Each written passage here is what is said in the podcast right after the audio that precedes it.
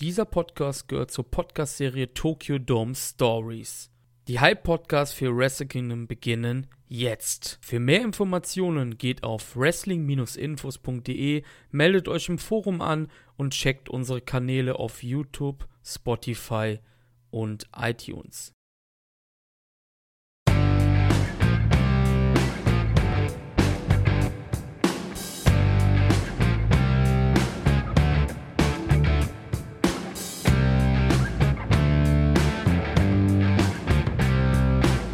Hallo liebe Schuyakuisten und Freunde von Wrestling-Infos.de. Wir sind hier bei einer speziellen Ausgabe und ich bin natürlich wieder mal nicht alleine, denn Marius ist da. Hi Marius, grüß dich erstmal. Hallo Chris und hallo Zuschauer bzw. Zuhörer. Um was geht's denn hier bei der allerersten Folge unserer Serie Tokyo Dome Stories? Möchtest du das erklären vielleicht? Oder soll ich machen? Kannst du gerne übernehmen, ja klar. Und zwar haben wir uns überlegt, die Idee ist eigentlich schon bei Shuyaku, als wir noch unabhängig waren, bevor wir zu Wrestling-Infos gegangen sind, ähm, gereift. Wir wollten einen kleinen Countdown machen zu Wrestle Kingdom. Und haben dann gesagt, hey, jeder, der Bock hat, darf sich ein paar Matches aussuchen, die er bespricht. Es ist sehr ähnlich zu unserem Format Match Madness für die Leute, die uns erst durch wrestlinginfos.de kennen. Match Madness ist ein Format, wo wir ein Match unserer Wahl besprechen und ja, das ist relativ ähnlich ja eigentlich. Also wir reden aber hier nur über Matches, die am 4. Januar stattgefunden haben, also wo New Japan traditionell ihre Tokyo Dome Shows haben. Und ich glaube, das ist eigentlich alles, was ich dazu sagen kann, oder? Zu unserer Special-Serie hier auf Wrestling Infos. Ja, genau, das ist im Endeffekt das ganze äh, Konstrukt dahinter. Wir reden über Matches, die vielleicht besonders prägend oder besonders cool für Wrestle Kingdoms, beziehungsweise halt deren äh, Vorgänger, wie zum Beispiel Wrestling World oder wie die ganzen Vorgänger hießen, zumindest für deren traditionelle 4. Januar-Show ist. Genau. Und wir haben uns ja, kann man sagen, wir haben uns ein Leckerbissen ausgesucht? Nee, ich möchte es anders sagen. Wir haben uns auf jeden Fall ein Match ausgesucht für den Anfang, was wahrscheinlich viele der Zuhörer gar nicht kennen werden. Dieses Match ist 15 Jahre her. Das ist noch bevor es überhaupt die erste Wrestle Kingdom Show am 4. Januar gegeben hatte. Und es geht um einen Titelgürtel, Marius, der heute gar nicht mehr existiert. Richtig, und zwar geht es dort um den U30, IWGP U30 Openweight Championship, beziehungsweise die IWGP U30 Openweight Championship. Und jetzt werdet ihr euch fragen, was ist das für ein Titel, wenn ihr neuer in New Japan seid? Ich möchte das jetzt einmal, bevor wir auf das Match, welches wir hier besprechen möchten, eingehen, einmal kurz so erklären, was es denn mit diesem Titel überhaupt auf sich hat. Also dieser Titel wurde quasi am 23.04.2003 offiziell zum ersten Mal vergeben. Und zwar gab es vorher, ist im Endeffekt das Prinzip von diesem Titel, es ist ein Openweight-Titel für Wrestler unter 30 Jahren. Das ist im Endeffekt schon der ganze, ja, der ganze Spuk dahinter. Zum ersten Mal wurde dieser Titel ausgekämpft in einer Art G1 Climax, in einer Art kleinen G1 Climax. Und zwar war das das G2 U30 Climax. Und dort traten viele verschiedene Wrestler, die eben unter 30 waren, an. Und das Finale damals war Shinya Makabe, den heute alle unter Togi Makabe kennen, gegen Hiroshi Tanahashi. Das war im Endeffekt das erste äh, Championship-Match um diesen Titel bei Strong Energy zwei, äh, 2003. Und dort hat Tanahashi zum ersten Mal diesen Titel gewonnen. Ganz am Anfang hieß dieser Titel äh, noch U30 Openweight Championship und wurde dann irgendwann zu IWGP, beziehungsweise IWGP hat dann diesen Titel auch übernommen und seitdem hieß er halt IWGP U30 Openweight Championship. Und Tanahashi hatte dort eine sehr, sehr gute, lange erste Regentschaft mit diesem Titel, hat dort gegen sehr viele coole Wrestler auch gekämpft, zum Beispiel Katsuyori Shibata oder auch American Dragon, welchen heute viele Leute aus der WWE unter dem Namen Daniel Bryan kennen, im Jahr 2004 beispielsweise. Und das führt uns im Endeffekt schon zu unserem Match, wo wir heute drüber reden möchten. Nämlich geht es dort um die Show Wrestling World 2005, so hieß Wrestle Kingdom damals noch. Und zwar war das die vierte Januar-Show im Jahr 2005. Und dort traf Hiroshi Tanahashi gegen Shinsuke Nakamura im Main-Event wohl bemerkt bei dieser Show um den IWGP U30 Openweight Championship. Ja, du hast es von vorne bis hinten auf den Punkt gebracht. Was ich immer noch ziemlich geil nach all den Jahren finde, ist Tanahashis Finalgegner, wie du gerade schon richtig gesagt hattest, Shinya, aka Togi Makabe, war nicht mal mehr unter 30 beim Finale. Das ist halt wieder dieses typische New Japan-Ding, wie damals auch als die Never Openweight Championship ähm, ausgefochten worden ist. Ein Titel für Jungspunde. Und wer tritt an im Finale? Carl Anderson und Masato Tanaka. Ja. Ist, also, Makabe war damals schon ich weiß es gerade gar nicht, über 30, also er war auf jeden Fall eigentlich nicht mehr U30, damit nicht mehr im Limit drin. Ist ja auch egal, denn Hiroshi Tanahashi hätte das Ding gewonnen. Und das ist gerade schon richtig gesagt. Vierter Erster damals, nicht Wrestle Kingdom, wir haben es jetzt beide schon einmal erwähnt. Es war das Fighting Spirit Festival Wrestling World. Ähm, Im Endeffekt, der Name hat sich geändert. New Japan ist weiterhin traditionell gerne am 4. Januar dabei. Und eine Frage, die ich dir direkt stellen muss: Wrestling World oder Wrestle Kingdom? Was findest du cooler als Name? Ich würde sogar fast sagen Wrestle Kingdom auf jeden Fall. Also Wrestling World finde ich aber auch irgendwo ikonisch, weil so diese ganzen Namen auch von damals stehen halt irgendwie für so eine spezielle Zeit. Ich glaube, die erste Wrestle Kingdom war 2007, wenn ich mich nicht recht, ja doch müsste 2007 gewesen sein. Und davor hieß es einfach Wrestling World und man war halt da noch in einer komplett anderen Ära drin und das hat für mich auch irgendwie sowas Cooles, was da, was es für mich ausmacht. Generell finde ich beide Namen cool, aber Wrestle Kingdom ist halt jetzt einfach über die letzten Jahre, ja, ikonisch geworden.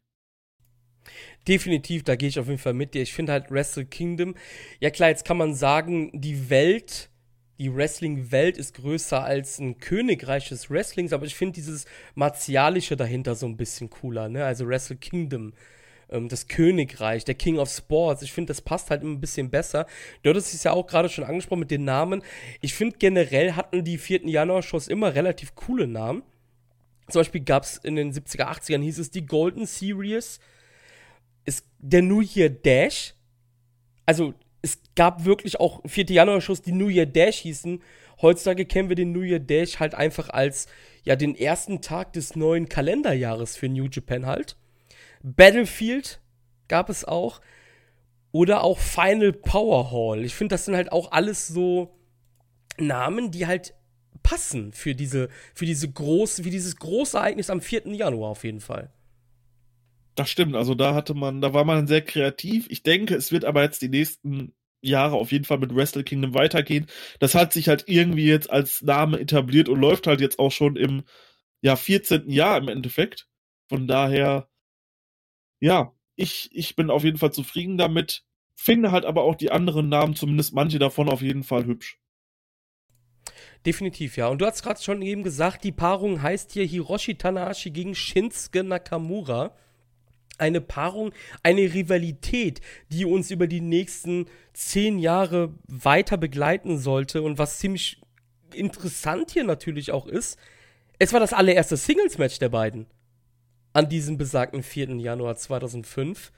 Die Rivalität der beiden hat damit eigentlich an diesem Tag offiziell begonnen. Auch interessant war natürlich, die beiden waren zu diesem Zeitpunkt, man hat es nicht gesehen, aber die beiden waren zu diesem Zeitpunkt amtierende IWGP Tag Team Champions. Also es war halt wirklich ein Duell zweier friedlicher Rivalen, die zusammen auch den die Tag Team Titel gehalten hatten. Ja, und wenn man sich das im Endeffekt mal anschaut, so was wie krass das einfach ist, wenn man sich mal die Card von Wrestling World 2005 anguckt. Den IWGP Intercontinental Championship gab es damals zum Beispiel noch gar nicht. Ähm, die IWGP Heavyweight Championship wurde damals überhaupt nicht ausgekämpft.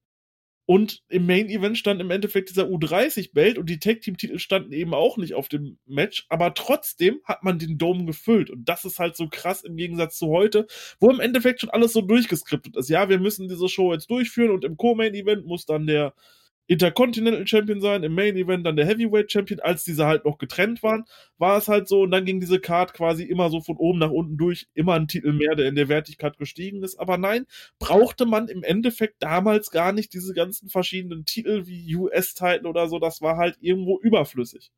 Ich weiß nicht, ob das jetzt der komplette Zeitgeist nur von heute ist oder ob man das vielleicht wirklich wieder so hinbekommen könnte, dass man eben diese Titel einfach nicht mehr braucht. Ja, man darf halt nicht vergessen, dass die Zuschauerzahlen gerade zu der Zeit gerne mal im japanischen Wrestling geschmückt worden sind. Ne? Das stimmt natürlich. Ja, ja. also sie geben 46.000 an. Ich denke nicht, dass da 46.000 drin waren, vielleicht 10.000 weniger. Und was man nicht vergessen darf, wenn man alte Berichte sich durchgelesen hat, soll es wohl auch so gewesen sein, dass mindestens 10.000 Tickets verschenkt worden sind. Aber das ist halt auch so, eine, so ein Urban Myth einfach nur. Also da gibt es keine, keinen, der das irgendwie bestätigt hat und das wirst du auch niemals herausfinden. Nichtsdestotrotz eine sehr interessante Card, wo natürlich auch Wrestler dabei sind, die man heutzutage auch kennen muss vielleicht wenn ihr jetzt auch erst seit zwei, drei Jahren oder so dabei seid, Gedo Jado, damals noch total im Saft, Liger war dabei, Koji Kanemoto, Tiger Mask, Yuji Nagata, Minoru Suzuki, Takashi Iska, Satoshi Kojima, sogar Toru, Toru Yano war dabei, Manabu Nakanishi, Masahiro Chono, damals als Champion, du hattest es gerade schon gesagt, den Titel aber nicht verteidigt, Hiroyoshi Tensan, und natürlich die angesprochenen Nakamura und Hiroshi Tanahashi. Und was natürlich direkt mal hier auffällt, Marius, ist natürlich die Klamotten bzw. die Gierwahl der beiden. Denn wir sind hier weit entfernt, vor allen Dingen auf der Seite von Shinsuke Nakamura von Swagsuke, ne? Das stimmt auf jeden Fall. Das sah halt wirklich noch gar nicht so nach, danach aus. Er hatte halt schwarze Pants angehabt, eine schwarze lange Hose und ich glaube auf den Kneepads das äh, Lion-Symbol. Ja, und ansonsten kurze schwarze Haare. Er war da halt noch weit irgendwo entfernt. Ja, im Endeffekt ein Alleinstellungsmerkmal anhand seiner, ja, In-Ring-Gear-Wahl zu haben. Ja, genau. Nakamura trat hier ganz in Schwarz auf mit, ja, mit so, mit Lionmark-Applikationen auf seiner Hose, kann man sagen. Tanahashi auch hier weniger farbenfroh als heutzutage. Ne? Also auch eher passend zu der damaligen Zeit von New Japan, wo wirklich Strong Style noch Strong Style war. Heutzutage wird das ja eher so als, ja, als Slogan, als Marketing-Slogan benutzt. Wirklich Strong Style ist der Stil ja von New Japan heutzutage nicht mehr.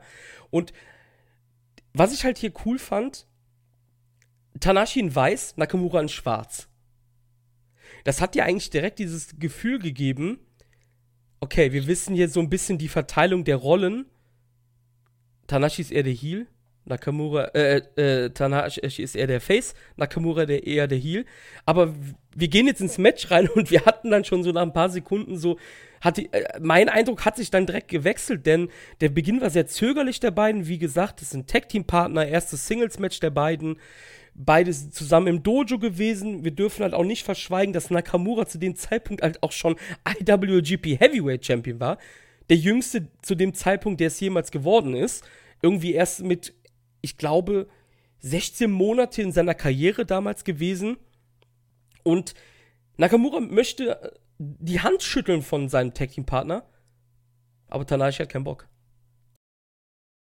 Ja, genau, jetzt wo du es gerade gesagt hast, kann man darauf ja auch noch mal kurz einsprechen gehen, denn das Jahr davor war im Endeffekt Shinsuke Nakamura schon in einer viel prominenteren Rolle vertreten. Er war zwar auch im Main Event vom, vom, vom Tokyo Dome, wie jetzt auch bei diesem Match, aber damals trat er gegen ähm, Yoshihiro Takayama an. Und zwar ging das damals um die IWGP Heavyweight Championship und um die NWF Heavyweight Championship die ähm, Yoshihiro Takayama gehalten hat. Und das war im Endeffekt ein Match, da muss er ja mega kurz in seiner Karriere gewesen sein und stand schon im Main Event von ja, Wrestle Kingdom im Endeffekt. Das ist einfach nur so krass. Ja, genau, er war 23 Jahre alt. Er war, wenn wir das auf die heutige Zeit münzen, er war praktisch noch ein Young Lion. Also, das wäre jetzt wirklich wie, natürlich im gepushten Sinne, ja, weil die, die Jungs sind ja jetzt nicht gepusht, aber es wäre wirklich wie, wenn Yuya Umura jetzt den, den Heavyweight-Belt halt gewinnt. Es ist, er war anderthalb Jahre in seiner Karriere damals, hat im Jahr 2003 im Dezember bei Battle Final den Titel von Tensan abgenommen und sein Debüt gab Nakamura, haltet euch fest, am 29.08.2002. Also das ist halt schon der Push to the Moon. Ne? Wenn ihr Okada gesehen habt, das ist da gar nichts gegen, was damals mit Nakamura war. Ja, das war auf jeden Fall extrem hart, nur um da halt nochmal drauf einzugehen.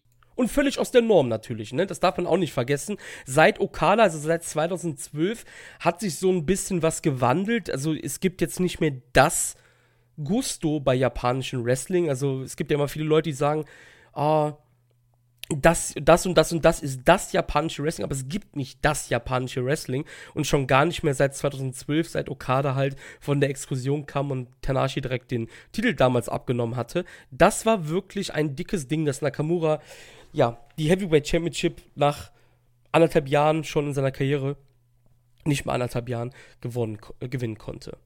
Ziemlich interessant war dann auch hier, Katsuyori Shibata saß halt ziemlich nah im Publikum, die drei neuen Musketiere quasi vereint in einer Szenerie, auch wenn Shibata natürlich nicht im Ring stand. Und ich hatte gerade schon angesprochen, dass der Handshake von Tanashi abgelehnt worden war. Und die Anfangsphase Marius war wirklich sehr schnell mit vor allen Dingen ganz am Anfang, als die beiden sich mit German Suplex erstmal, ja, nach gefühlt 20 Sekunden erstmal die Nacken zerstört haben ja, das war absolut genial gemacht. Und zwar, es gab am Anfang wirklich so leichtes Abgetastet, dann mal ein Tritt von Nakamura, der ins Leere ging. Und es war im Endeffekt komplett langsam und total abtasten, dieses Match, bis auf einen Moment. Auf einmal steht Nakamura hinter Tanahashi, verpasst ihm einen Dragon Suplex. Tanahashi steht aber sofort auf und es gibt den German hinterher. Und die haben sich einfach dann schon mal direkt klar gemacht, so, ey, äh, das wird hier so ein bisschen die Marschrichtung. Ähm, krasses Grappling dann auf jeden Fall. Und beide wussten, dass sie sich beide kennen. Deswegen war es auch so cool anzusehen, beide versuchen Aktionen durchzubringen, aber kontern sich beide komplett gegenseitig aus. Sehr, sehr geil auf jeden Fall. Und die Anfangsphase kann man sagen, so die ersten fünf Minuten auf jeden Fall von diesem Match waren doch von Matt Wrestling dominiert. Ja, genau, da wollte ich gerade drauf eingehen. Es, es war halt wirklich so ein, so ein, so ein ganz krasser Übergang. Du hast gerade angesprochen, diese Konter halt, die Armbreaker werden versucht und dann der Kick von Nakamura, der wirklich haarscharf über Tanashis ähm, Haupt gegangen ist. Und dann ging es da wirklich ins Grappling halt, ne? Also viele Griffe und was man halt ganz klar sagen muss, das war der typische Stil von New Japan im Jahr 2005. Das ist Strong Style Wrestling, Leute. Viel eher in die Richtung von MMA gehen, viel Grappling, viele Griffe, viele Aufgabegriffe. Ähm, halt Wrestling, was halt wirklich echter ist. Das war der Stil damals. Ja, das stimmt. Und dieses Match kann ich schon mal vorwegnehmen, war super genial, weil es einfach so viele verschiedene Stile im Endeffekt vereint hat. Ich meine, wir hatten dann dieses Mad Wrestling und auf einmal steigt Tanahashi aufs oberste Ringseil und es war damals, kam es mir einfach vor, alles so ein bisschen überlegter. So, Tanahashi steigt aufs oberste Ringseil, Nakamura hat das aber spitz gekriegt und geht sofort auch aufs oberste Ringseil und versucht ihn erstmal irgendwie festzuhalten. Er hält ihn halt einfach erstmal 20 Sekunden fest, dass Tanahashi eben keine Aktion durchführen kann, um ihm dann halt einen Superplex zu geben, quasi dann Tanahashis Aktion im, im Keim zu ersticken. Und das war vielleicht auch so damals dieser Gedanke mehr von diesem MMA, dass man überlegt da in diese Matches geht. Sonst zählt einer das und zählt einer das und zählt einer das, sondern hier wusste Nakamura, man wusste quasi, es kann jetzt hier einen Move passieren und dann ist Ende. Und das wusste Nakamura in diesem Match auch und hat das quasi seine Aktion schon im Keim erstickt quasi. Ja, also vor allen Dingen halt diese, dieser offene Schlagabtausch hat man auch gesehen, Vorarms, Knie in den Magen, das ist ja, das ist ja wirklich sehr gezeichnet halt von MMA halt, ne? Also das sind halt wirklich Aktionen, klar, die gibt's natürlich heute noch, aber es ist halt wirklich, also wenn ihr euch das Match anschaut, ich, wenn ich es nicht wieder vergesse wie letztens, verlinke ich euch das Match ähm, von New Japan World in die Videobeschreibung bei YouTube. Und ähm, Tanahashi hat's dann, hat dann das Heft so in die Kon äh, hat das Heft in die Hand genommen, hat die Kontrolle übernommen hier, hat Nakamura dann auch mit einem Dragon Backbreaker ihm ziemlich zugesetzt. Nakamura fing auch an, ich weiß es nicht, ob er sich auf die Lippe oder auf die Zunge gebissen hat, aber er fing an, wirklich aus dem Mund leicht zu bluten. Danach gab es einen zweiten Backbreaker, einen Dragon Backbreaker von Tanahashi und das Cover ging nur bis eins und Tanahashi hatte dann wirklich den Rücken von Nakamura im Visier, wollte den Rücken weiter zerstören, wollte natürlich dahingehend entweder sein Clover Leaf oder den Scorpion Deathlock oder, oder, oder halt auch wieder in diese, in diese Szenerie einen Aufgabegriff anzuwenden. Aber Obacht, auch hier passierten flashige Sachen, denn Tanashi dropkickte dann Nakamura vom Apron aus dem Ring heraus und sprang dann hinterher wie ein Irrer. Das war so krass er tritt ihm halt vom Apron runter und Nakamura fliegt halt voll mit dem Rücken in die äh, Ringabsperrung und Tanahashi dived einfach nach draußen, trifft Nakamura aber wirklich nur so kaum, fliegt gefühlt einen halben Meter über ihn rüber und knallt einfach neben die Kommentatoren in die Pokale rein, die dort rumstanden und in die ganzen Journalisten, die dort Fotos gemacht haben unglaublich krass. Deswegen sage ich ja, dieses Match hatte so viel vereint, wo wir angefangen haben bei Match Wrestling und hier leichtes Auskontern bei jedem hatten wir auf einmal High-Flying-Sequenzen drin und irgendwelche krassen Dives nach draußen. Einfach nur unglaublich. Und ab diesem Punkt hatte Tanahashi aber so ein bisschen tatsächlich die Oberhand übernommen. Er kam rein in den Ring, konnte sich danach etwas wieder ausruhen. Und als Nakamura in den Ring kommen wollte, ist Tanahashi aber sofort auf ihn zugegangen und Nakamura wollte ihm dann quasi einen Brainbuster auf den Apron verpassen. Das konnte Tanahashi dann aber zweimal kontern und konnte ihm dann noch einen harten DDT auf dem Apron verpassen. Kurz nach diesem Dive konnte wieder reingehen und sich etwas ausruhen, um quasi eben wieder Kraft zu tanken, während Nakamura draußen auf dem Boden lag. Ja, Nakamura gleich zweimal fast ausgezählt worden. Ne? Erstmal nach dem Dive natürlich bei 19 erst und ich glaube nach diesem DDT Face Crusher ähnlichen Move auf den Apron bei 15, 16 und man hat halt gemerkt, hier Tanashi ist der Champion, er will hier die Marschroute vorgeben und das hat er halt ganz klar getan und man muss sagen, Tanahashi hat jetzt nicht viel anders gerestelt als heutzutage. Ja, er hat mehr Griffe, aber Tanashi ist ja heutzutage immer noch gut im Grappling und alles. Aber er hatte auch so, also ich hatte das Gefühl, er hatte auch diese, dieser, man merkt halt natürlich, dass er 15 Jahre jünger ist hier. Er hatte diesen unfassbaren Siegeswillen, dieses Match hat einfach wirklich sofort zu beenden, denn als Nakamura dann in den Ring gekommen ähm, ist, hat er ihn sofort eingerollt es ging bis zwei und hat ihn dann in den Sleeper Hold genommen. Dann wurde er aber sofort gekontert in Nakamuras Cross Armbreaker. Und dieser Cross Armbreaker war unfassbar gefährlich, denn es ist der Finisher von Shinsuke Nakamura zu dem Zeitpunkt. Ja, und auch noch immer einer der geilsten Moves überhaupt, die das gibt im Wrestling, finde ich. Weil der kann halt so out of nowhere kommen dieser Armbreaker. Einfach nur krass auf jeden Fall. Und man hat halt direkt gemerkt, äh, Tanahashi musste irgendwie musste da irgendwas machen, weil sobald dieser Armbreaker wirklich komplett durchgegangen ist, dann wurde es nämlich richtig gefährlich. Und äh, da hat es Tanahashi dann beim ersten Mal noch gerade so irgendwie ins Seil gemacht, aber es kommt dann direkt hinterher der nochmal der Armbreaker und Tanahashi kommt wieder gerade so ins Seil rein. Wirklich panisch und hektisch hat man gesehen, wie er gerade noch irgendwie mit dem Fuß ins Seil kommt, sich windet, um aus diesem, ja, Armbreaker rauszukommen. Da hat man einfach gesehen, wie gefährlich dieser Move ist, dass Tanahashi schon fast panisch dort irgendwie versucht, ins Ringseil zu kommen. Ja, er hat auch schwer gelitten natürlich, ne? Also man hat das wirklich deutlich gesehen, er hat das wirklich sehr gut gesellt. Tanahashis Arm hat unfassbar gelitten durch diese zwei Versuche des Cross Armbreaker und man hat jetzt gemerkt, Nakamura hat natürlich weiter den Arm fixiert, ne?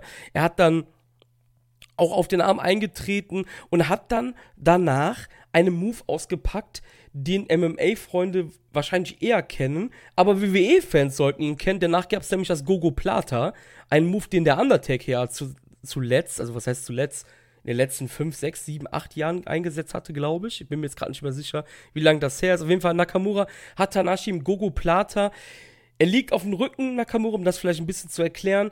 Tanashis Arm und Kopf ist zwischen den Beinen von Nakamura und er drückt und zieht halt ohne Ende.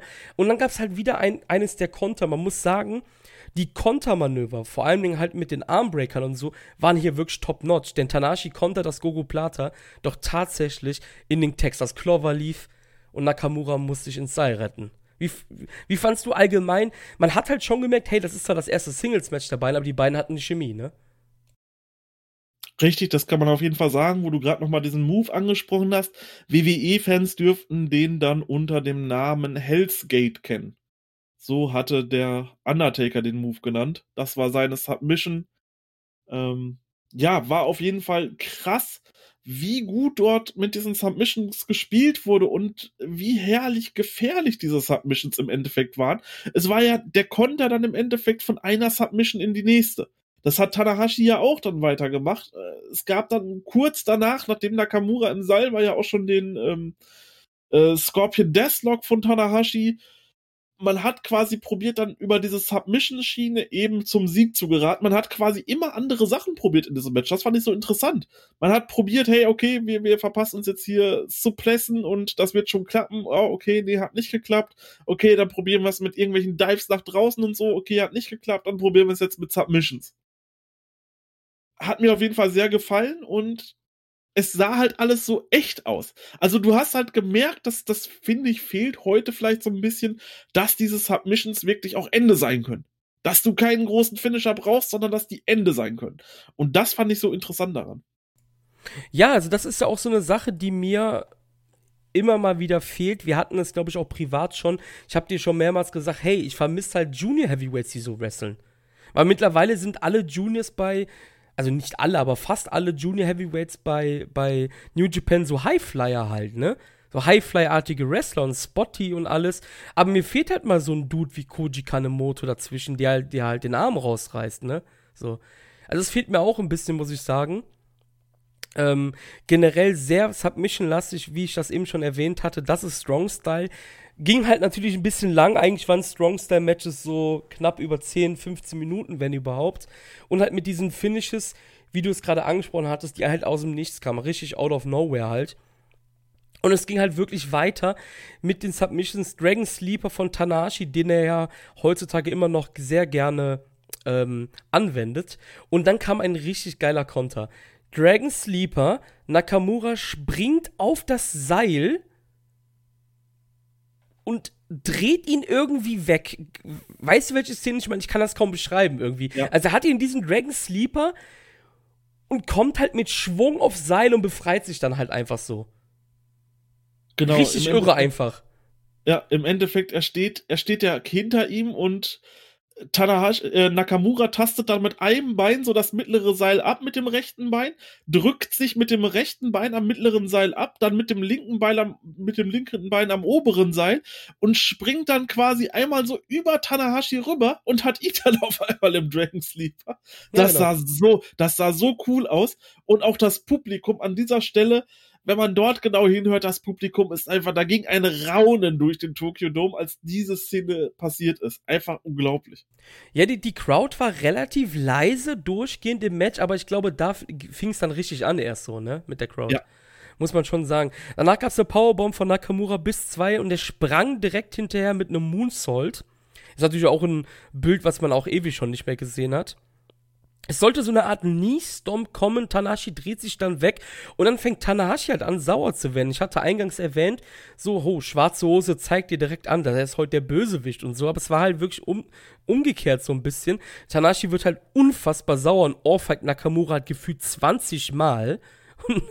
Nakamura bleibt erst relativ locker und verliert dann aber die Fassung und gerät sogar mit dem Referee aneinander danach und wird dann, wird dann, weil er halt diskutiert, dann noch von Tanashi mit einem Ensuigiri niedergestreckt. Und was passiert dann? Du hast ja eben auch schon erwähnt, relativ viele Moves, Sachen sind gleich. Also Tanashi verpasst jetzt Nakamura die Powerbomb halt bis zwei. Also man hat sich halt auch so versucht, so ein bisschen zu betteln, so hey, meine Powerbomb ist stärker als deine. Ja, absolut genial. Und wo du gerade eben noch diesen Knee-Stomp angesprochen hast, das fand ich einfach so gut gemacht.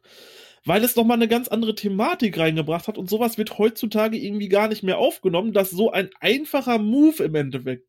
Tanahashi liegt auf dem Boden und Nakamura möchte mit dem Knie draufspringen und Tanahashi weicht einfach aus und Nakamura liegt am Boden, weil er Schmerzen im Knie hat. Das ist so einfach gemacht, aber hatte so einen Effekt, einfach großartig. Jo, und ja, wie du schon gesagt hast, diese Emotionen dann in dem Match, Tanahashi, äh, Nakamura bringt dann irgendwann Tanahashi nach diesen Slaps auf den Boden und wirkt ihn, sodass der Ref hin muss und Nakamura schubst dann einfach den Ref weg, weil der so sauer ist. Es ist, war einfach nur genial und da war dann richtig, richtig Feuer drin in diesem Match. Ja, Nakamura hat dann Tanashi danach in so eine Art Arm Triangle und Tanashi kommt hier heraus weil Nakamura, das ist auch so ein typischer Wrestling-Spot natürlich, er drückt dann halt Nakamura mit hoch und slammt sich dann frei. Danach gibt es den Dragon Suplex von Hiroshi Tanashi bis zwei. Und er möchte einen weiteren Dragon Suplex zeigen, doch Nakamura geht dann ins Seil und hat dann Tanahashi im Cross Armbreaker. Und jetzt fängt dann die wirklich diese, diese, man muss es wirklich sagen, diese abrupte Endphase an, wie du es ja eben schon angesprochen hattest. Jeder Move kann das Ende sein. Er leidet im Cross-Armbreaker, kommt nochmal ins Seil, ist dann aber schon in dem Sleeper-Hold von Nakamura ziemlich benommen. Der Referee hebt den Arm von Tanashi, er fällt einmal nur runter. Tanahashi versucht sich zu befreien und dann gibt es wieder einer dieser abartigen ich will nicht sagen Konter, weil Nakamura hatte das ja nicht gekontert, sondern diese, diese Transition einfach von dem Sleeper Hold geht es in den Cross Armbreaker und du siehst schon alleine, Tanashi liegt halt so unfassbar blöd auf dem Boden, er muss einfach sofort aufgeben. Und da hatten wir es. Ein abruptes Finish, weil wir im Strong-Style-Zeitalter sind. Nakamura gewinnt den U30-Belt und ist der zweite Champion. Was sagst du zum Finish? Ja, absolut genial, dass dann dieses Match eben nicht noch lang gezogen wurde im Armbreaker, sondern dann halt wirklich sofort vorbei war. Also dieser Move ging durch, er hat ihn zwei Sekunden drin und Tanahashi muss dann einfach abtemmen. Richtig, richtig genial und ähm, auch davor dieses Submission, wo sich Nakamura dann ins Seil gerettet hat, das war ja schlau gemacht, weil er wusste, wenn dieses Submission durchgeht, kann das hier einfach mein Ende sein. Er umklammert einfach das Seil, um sich da raus zu befreien. Richtig, richtig gut ja, das Ende hat eigentlich perfekt zu diesem Match gepasst und war auf jeden Fall dann ein richtiger Banger zum Schluss. Ja, es ist halt wirklich so, der Cross-Armbreaker, der ist ja eigentlich in dem ganzen Match kein einziges Mal richtig durchgegangen, weil Tanashi kam immer ins Seil. Und am Ende konnte er einmal nicht ins Seil kommen und dann war da sofort Schluss. So dermaßen stark war der Armbreaker von Nakamura. Ja, Ziemlich coole Sache auf jeden Fall. Wahnsinn. Und so hat man auch einen geilen Finisher gehabt und wusste, okay, das war's dann. Hammer-Match auf jeden Fall. Gerade auch für die damalige Zeit fand ich das mega, mega cool. Dave Meltzer gab dem Match 3,75 Sterne übrigens. Ähm, das ist wenig. Finde ich auch wenig. Aber Dave hat halt zeitgemäß, also er hat das ja damals dann direkt bewertet halt, ne? Ja, 3,75 Sterne von Dave für dieses Match. Ich, fand's, ich fand das Match gut, weil es halt auch was anderes war zur heutigen Zeit. Nakamura sollte aber nicht lange Champion bleiben, Marius. Er hat den Titel bis zum 1.5. gehalten. Keinmal verteidigt. Und hat dann gesagt, nee, ähm, ich habe keine Lust mehr. Ich erkläre das Ding für vakant. Ich möchte mich jetzt um den Big Boy Belt kümmern. Es gab dann ein weiteres Turnier Marius, was am Best of the Super Junior Finale geendet ist. Ah ne, war, gar nicht, war gar nicht der Finaltag, sehe ich gerade. War doch nicht der Finaltag, mein Fehler. Und Tanashi hat sich das Ding dann zurückgeholt im Finale gegen Toruyano. Aber das Ding sollte keine lange Lebensdauer dann mehr haben. Nein, denn dann irgendwann hat Tadahashi diesen Titel quasi am 7. Juni 2006 vakantiert, weil er halt seinen Fokus nun auf die IWGP Heavyweight Championship äh, lehnen wollte und ab dort wurde der Titel dann im Endeffekt deaktiviert und wir haben ja drei Championship Reigns über die ganze Zeit. Einmal Tanahashi, einmal Nakamura und noch einmal Tanahashi. Ja, das Ding war halt wirklich nur dafür da, um die Beine halt over zu bringen, ne? So. Ja. Das genau. war's halt eigentlich, ne? Und ja, aber trotzdem einer, ein sehr kurzlebiger Titelgürtel von New Japan, aber einer, der halt die Zukunft, die Marschrichtung vorgegeben hat. Denn ist jetzt keine Überraschung wahrscheinlich für euch da draußen. die beiden sollten so eine der größten Stars werden, die New Japan jemals hatte. ja, und damit hat man diesen Titel wunderbar perfekt eingeläutet. Und ich finde, er ist halt eine wirklich wichtige, ja, ein wirklich wichtiger Titel auch in der Geschichte von New Japan, auch wenn dieser halt eben nur so kurz da war, über gerade mal knappe drei Jahre. Auf jeden Fall, ja. Ja, das war unser erstes Match von unserer Tokyo Dome Stories, unser, unser Format, was wir jetzt mal zu Wrestle Kingdom machen wollten. Ihr werdet jeden Tag ab heute einen Podcast hören, einen Match-Podcast, wie ich eben schon erklärt hatte, bis zu Wrestle Kingdom. Am 3. Januar, ein Tag vor Wrestle Kingdom, sollte spätestens unsere Wrestle Kingdom Preview online sein. Und dann gibt es natürlich in der Woche darauf die Wrestle Kingdom Review. Maris, ich bedanke mich, dass du da warst. Gerne, gerne. Und hört auf jeden Fall rein in die Tokyo Dome Stories. Bis dann. Bis dann. Ciao, ciao.